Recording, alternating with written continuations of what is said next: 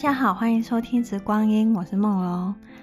二零二三年，大家新年快乐！这个是二零二三年的第一集，一样就是要过年了嘛，所以嗯，还在过年的心情，所以这一集呢，一样很轻松。这一集的主题会是魔鬼藏在细节里。嗯嗯，其实。就是我打算开一门新课，但 我觉得这门新课其实也来得很、很、很意外。就是嗯，突然就是有这样子的一个灵感，觉得我应该要开一门这样子的课，所以课程的内容很快就准备好了。就是有时候有灵感的时候，新课就很快就备好了。但是有时候觉得灵感没有的时候，有些课很想开，但是就拖了蛮久。这个可能。老同学会比较知道，因为老同学一直在问说，二零二三年有没有新课哦？就就大家都知道，小编的课就是资讯量就是超载，就是上到好上到满，所以嗯，没有如果没有准备到一个很满的程度，基本上我自己也不太想开课，因为我觉得那没有什么意思哦。那最最近呢，就是想要开一门新课，叫做精油使用方法入门。这一门课呢，我的定位是，就是上课适合上课的学生会是，可能平常你有在扩香，然后就是用精油在扩香，然后让家里香香的。但是呢，你开始想要知道说，哎，精油是不是可以用在有其他更多的方法？哦，然后你可能就会很适合这一门课，就有点像是精油刚入这个精油这个门。为什么我会想要开这门课呢？其实是呃，有些时候会有一些有一些人会在私讯，就是脸书或 IG 里面私讯问小编的问题，我就稍微整理一下，就是这些初学者就是的最常会问的问题哦。因为有时候从这个私讯问的问题，其实我就可以大概可以感受到，可能这个对方他在使用精油的一个经验值大概在哪边哦，所以我就收集来。一些这些问题，再来就是开课这么多，其实小编这样默默也其实开了两年多的课，当然就是二零二二年是最混的，就就是开课有一搭没一搭哦。但是二零二一年我真的是超认真的在开课，那个开课数真的是太惊人了。我后来自己拉了一个 Excel 表，看自己的开课数跟，因为我我有学生名单嘛。哇天啊，真的超级难！嗯，我真的是模范老公这样。所以我其实就收集了很多学生会问的问题，就是可能你刚就是入精油这个门的时候，你们会问的问题，我就做了一个这样子的整理。但是这些东西其实都非常的细节，可能有些时候在很多的芳疗课里面。呃，正规的芳疗课可能不会讲，因为这些老师可能就会直接去讲更高深的东西。他可能觉得这些东西可能来上课的学生本来就知道哦。但是呢，其实我觉得这些问题、这些内容，如果说呃，你你身为一个精油使用者，你不清楚或是从来没有思考过的话，会有几个问题，就是嗯，你的精油可能会。呃，没有办法让它百分之百发挥很好的的的效益嘛，因为有些精油很贵，但是你没有没有一些正确的使用方法的话，我觉得可能会有点可惜。甚至有些时候，我觉得精油都在尖叫。就有些时候看到有些人在用精油或是在保存精油的时候，我觉得精油都在哭泣这样。所以我就觉得啊，我这些精油的孩子们，我想要他们被好好的对待，所以我想要开这样的一门的课这样。再来第二个原因是，因为现在就是用精油的人越来越多了，因为现在的人越来越注重健康，然后想要追求更自然的方式去保养自己的身体，所以网络上很多关于精油的资讯真的是越来越五花八门。但是在这样一个资讯过载的一个环境里面呢，我其实有些时候我在看网站的时候，我会发现。甚至就是可能脸书 IG 推出来的广告，我有时候就会点进去看，我会发现里面有很多的资讯，其实并没有很准确，所以我就会觉得说，在一个资讯过载的一个一个环境里面，其实我自己在教课的时候，我很常会去在教一个知识点的时候，我会问学生说：“为什么？”因为我觉得，当你在学新东西的时候，你知道后面的逻辑的时候，你就算这个新的这个知识，你想要延伸扩大，然后再继续更深入的时候，你就不会走偏。因为当你听到就觉得，你觉得跟这个背后的原因跟基础。就是相抵触的时候，你就会知道这个资这个资讯其实是有问题的。所以在学习的路上呢，其实有些时候我是会比较追本溯源去问为什么。那因为这个原因，所以我们做了怎样子的一个选择？然后为什么决定调这个配方？为什么决定调这个浓度？为什么这样去选择它？哦，所以我觉得这一门课精油使用方法入门，它真的是一个。知识的一个方法论，就是当就是希望这些精油使用者他入门的时候，他知道未来的时候，他想要更深入，然后更好的去使用精油的时候，他怎么更加的去自我学习，或是去上在什么时间点他应该要去上怎样子的课哦。我会希望有这样子的一个引导作用哦。那我因为我觉得就是呃。开始总是最最重要的哦，因为如果开始你打的打的地基是很好的、很健康的，那我觉得后面你会少花很多的冤枉路哦。因为这门课也会稍微去提醒大家，就是有一些冤枉路，就是不要去走。那这些冤枉路，嗯。都是小编 或者是私讯问我的客人，或是来上课的学生曾经都走过的。那甚至有些曾经我就教过调香比较，应该说是初阶课。那个初阶课其实就讲就是时数是比较长的。然后一般来说会来上那样的调香课学生，你都已经是用精油用很久，甚至有一些都是方老师。但是我甚至在讲这个精油的保存、整理跟清洁的时候。他们就是没有概念哎，然后一开始我只是 可能就两三句带过，后来就是因为上了一两班之后，我发现哎，学生完全没有概念哎，所以我就把那一个那个 section，就是那一段，就是关于精油的保存啊，然后怎么清洁这样，我就硬生生的讲了半个小时，所以所以然后甚至我自己在，因为我是先先自我学习之后才去拿证照的，然后我也发现就是有一些很细节的东西。嗯，我的同学们可能没有想过，然后我觉得有些时候老师他也没有讲，那我觉得会有一点点可惜，所以我就就是开了这门课这样子。这门课会会讲什么呢？我觉得最常被就是新同学问的，就是说所谓的扩香，他就会问说：“哎，请问这一支精油适不适合扩香呢？”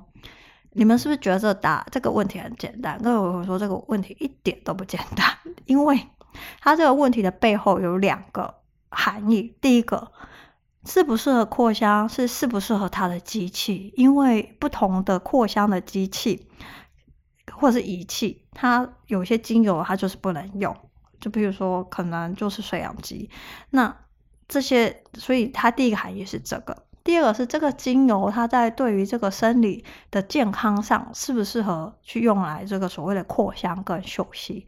所以你看这个这个问题，其实大家应该没有想过，这个问题其实是挺复杂的哈。所以这一堂课就首先会讲扩香的方式，我会去介绍说不同的机器，它们扩香的原理大概是什么，所以就会影响到它可以使用的精油，有些精油就不适合在某些机器上面去使用。那也不是说，譬如说像野兰草，它也不是说真的不能用在这个所谓的水氧机上面。那我们怎么样去去调整？这个精油的方式，让它可以在各个机器上都可以去使用，这个是在课堂里面会去讲的。还有就是扩香的频率、用量，还有就是扩香的一些禁忌，这样子哦。所以就会回答这个精油能不能扩香呢？它的背后的两个大方向，是不是这个机器？还有就是对于生理上是不是那样的适合？哦再来就是说扩香器的一些简单的清理哦，这个我们都会去提它。再再来呢，就是会讲，就是第二个主题就会讲其他的简单的使用的精油的方法。除了就是扩香之外呢，我们还可以在生活中怎样简单的用它，不一定就是要调很厉害的配方油，这样按摩油这样。我们其实有一些很简单的方法，就可以让你的生活充满了香香哦。其实使用精油真的没有那么的复杂，只是可能很多人没有想到可以这样去用它。那我们就会在这堂课里面去做一些简单的分享哦。第三个会去讲的主题就是所谓的精油的使用安全注意事项。其实有一些精油，呃，它并不是那么很适合拿来扩香，或者是呃有特殊疾病，或是有些精油适合在某些时间用，不适合在某些时间用啊、那对于一个初入门的这个使用者，他其实就很茫然的进到这个世界，他怎么知道这个精油可不可以用？好、那我们就会去讲说，怎么去确认这个精油适不适合这个人，就是使用的这个使用者哦，或是这个精油它在使用上怎么去确认它的这个所谓的注意事项哦，使用的一个方法。所以我们会就是呃带着学生，就是跟他们讲怎么去确认的这样的一个方法哦。第四个主题会讲的是。因为你知道，就开始就觉得香香了嘛。那很多人就是在生活用品店，尤其是日本那个连锁生活用品店，就买了人生中的第一瓶精油哦。那其实就精油很多，有些时候很多的精油，它的名字长得很像。那有些有些时候，一个同一个植物，它可能有很不多不同的中文名字，因为翻译的关系。那为了确认这个所谓的精油的这个所谓的身份证。好，做拉丁学妹，那我们就会去讲说，买精油的时候你要注意哪些事情，不只是不只是它的身份证、它的化学形态，还有它的产地、萃取方式、萃取部位跟等级，这些会影响它的价格。所以有些时候不要用很多的钱去买一个它其实没有价值这么多的精油，这个就是会提醒一个消费者。还有就是说。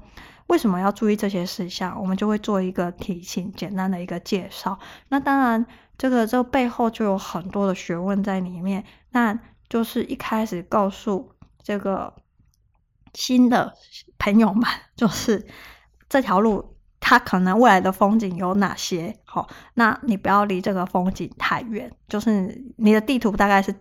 就给他一个地图的概念，就是希望他可以在这个地图上好好的走，就是比较不会迷路，或是被别人拐走。嗯，所以就是购买精油的一些注意事项，这个跟钱钱比较有关系，我觉得是有需要就是提醒一下新朋友们。好，再就是入手后，就是买了精油回家之后啊，因为你知道吗？就喜欢香香之后，你就会不小心就越买越多，越买越多。好，那小编现在也没有停止买这件事情，所以这就是一个坑。但是你买了精油之后，你怎么保存它？还有精油的保存期限，这个其实这一个主题其实是真的很少人去去想，或者是深入的去讲它，也就是因为这个主题。在很多课里面，就突然就是讲了半个小时。其实精油的在装精油有很多不同的容器，但是为什么？呃，大家有没有想过这些不同的容器它的差别在哪里？为什么我一直很坚持用标准精油瓶？为什么我不用其他的瓶子，其他各式各样很花俏的瓶子呢？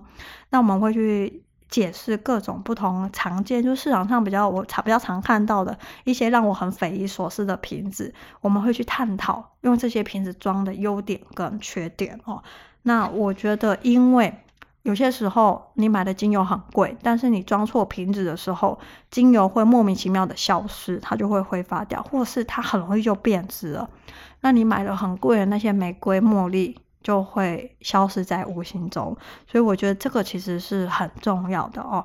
然后还有就是，有些时候，呃，我买精油回来的时候，我会帮精油换衣服，就是精油它的这个盖子、玻璃瓶，还有就是这个滴塞，其实都有一些学问在里面。那我们会去解释它。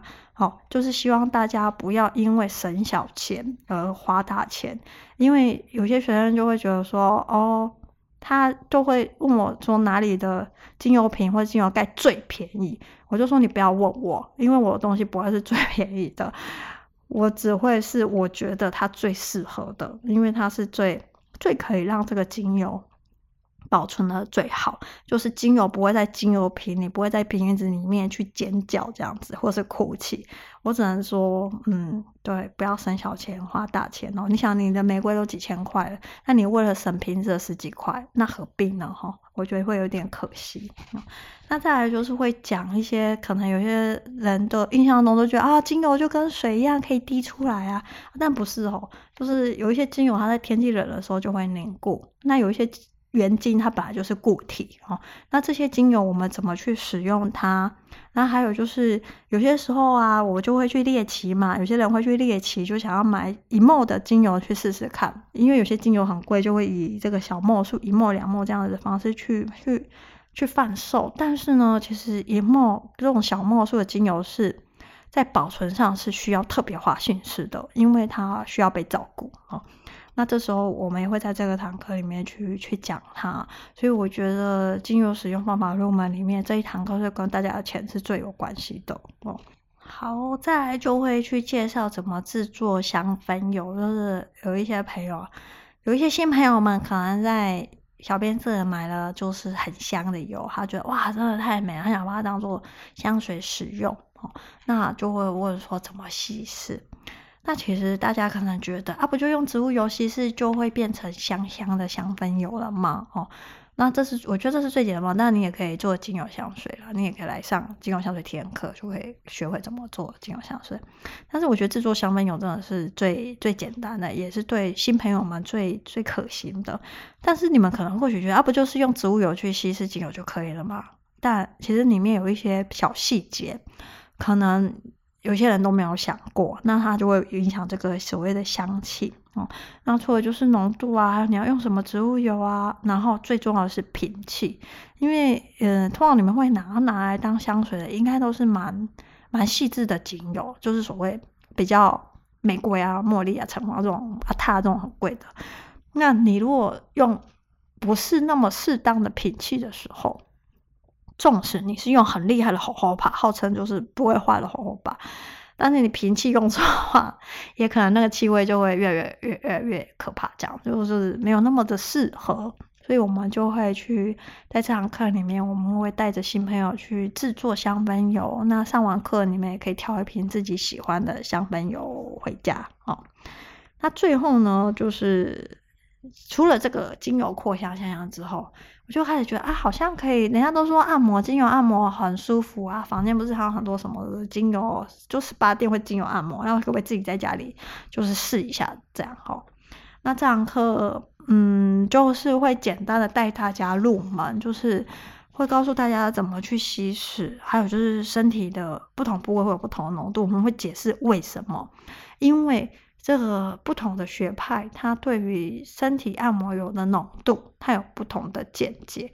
那我们会去探讨，就会告诉这个新朋友们背后的原因是什么。当你知道原因跟逻辑的时候，你就很容易去判断什么精油、什么部位、什么身体部位，然后怎样子的一个剂量、这样一个浓度，它是比较适当的。就是要注意的事项，有一些精油，某些人群不太适合。那那我们要怎么去注意它？这也跟刚刚前面讲的，就所谓的精油使用安全，我们会教新朋友怎么去确认这个所谓的安全性的问题。因为现在的精油有几百支，我觉得可能就精油图鉴有三百支，那我觉得远远超过，搞不好就是有六百支，我觉得搞不好都有。我们不可能去介绍每一支精油，所以我们只能就是告诉你怎么去确认。好。那当然就是你可以问卖你的店家，但是你也可以就是你想要再 double confirm，就是 double 确认这件事情，那你怎么自己去确认哦？这个是一个方法，是需要去学习的。然后，嗯，因为你刚刚要开始做这个按摩油，那我们会告诉你说哪些很基础、很常见的啊呃植物油是比较适合的。那为什么？那这样就会也会告诉你们怎么去选这个植物油，当然就是很简单的去去提一下，就给给这些新朋友一些概念。因为呃，关于植物油，其实植物油比精油还不会，应该说我觉得植物油蛮难的，就是完全不亚于这个精油，甚至我觉得其实难度上更高一点点，因为它没有香气，就是香气没有精油那么浓，所以很多人其实会忽略它。所以这个所谓植物油没有的可能，然后。一月也会开所谓口服油，还有一个植物油应用课。所以植物油其实你看都可以延伸到这么多。那在这堂精油使用方法入门里面呢，我们就是。给这些新朋友们一个大方向哦。那他觉得刚开始试用的时候，他觉得他可以很习惯油这件事情之后，他可以开启他的自我学习之路，或是去上一些更进阶的一个课哦。那还有里面当然就是会去讲，就是说，诶，芳疗的植物油跟一般食用油有什么不一样？那怎么去去注意这些事情？他在买植物油时候应该注意什么事情？还有植物油的未开瓶的保存期间跟开瓶后的保存期间，还有怎么去照顾植物油？这个我们都会在上课里面去提，去稍微去介绍，给他们有一个概念，告诉他们怎么去思考为什么。那他们之后再去进阶的学习，或是去选择课程的时候，就是不会偏离太远了，就可以少走一些冤枉路。所以一开年就，嗯，跨年的时候，小编就莫名就是有这样一个灵感，就是应该要开一门这样子的一个入门课，因为，嗯，很多新朋友问的问题其实都差不多，然后可能有一些来上课的学生问的问题也差不多，所以那我们就来开一门这样子的一个入门课吧。那魔鬼藏在细节里，有些时候有一些知识，或是有一些技能。其实好坏就是，我觉得主体大家都不会差太多，就是所谓的细致度啊，就是细致度会其实会影响一个所谓的质感，所以我就觉得，哎，有些细节是可以来探讨的哦。好，这个就是对于新的超级入门的课程的一个简单的一个介绍。如果说你们想要身边有一些朋友刚被你推入坑，你们可以推荐大家来上这个课。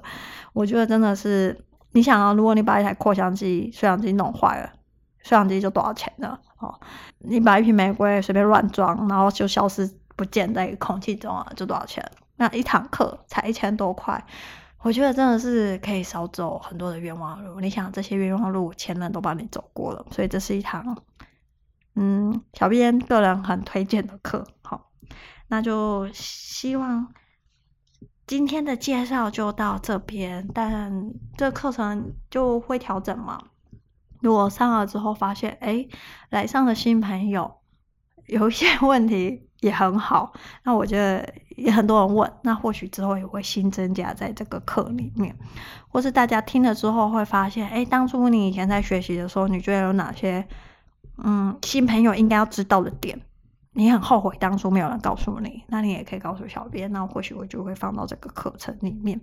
坦白说，我觉得我是预计这堂课上两个小时，但觉得好像很勉强。我会努力在两个小时之内把这堂课上完的。好，那今天的介绍就到这里啦。这是这一期就很轻松、很入门的一个介绍。那大家有什么问题的话，都欢迎就是私讯小编。好。今天谢谢大家收听。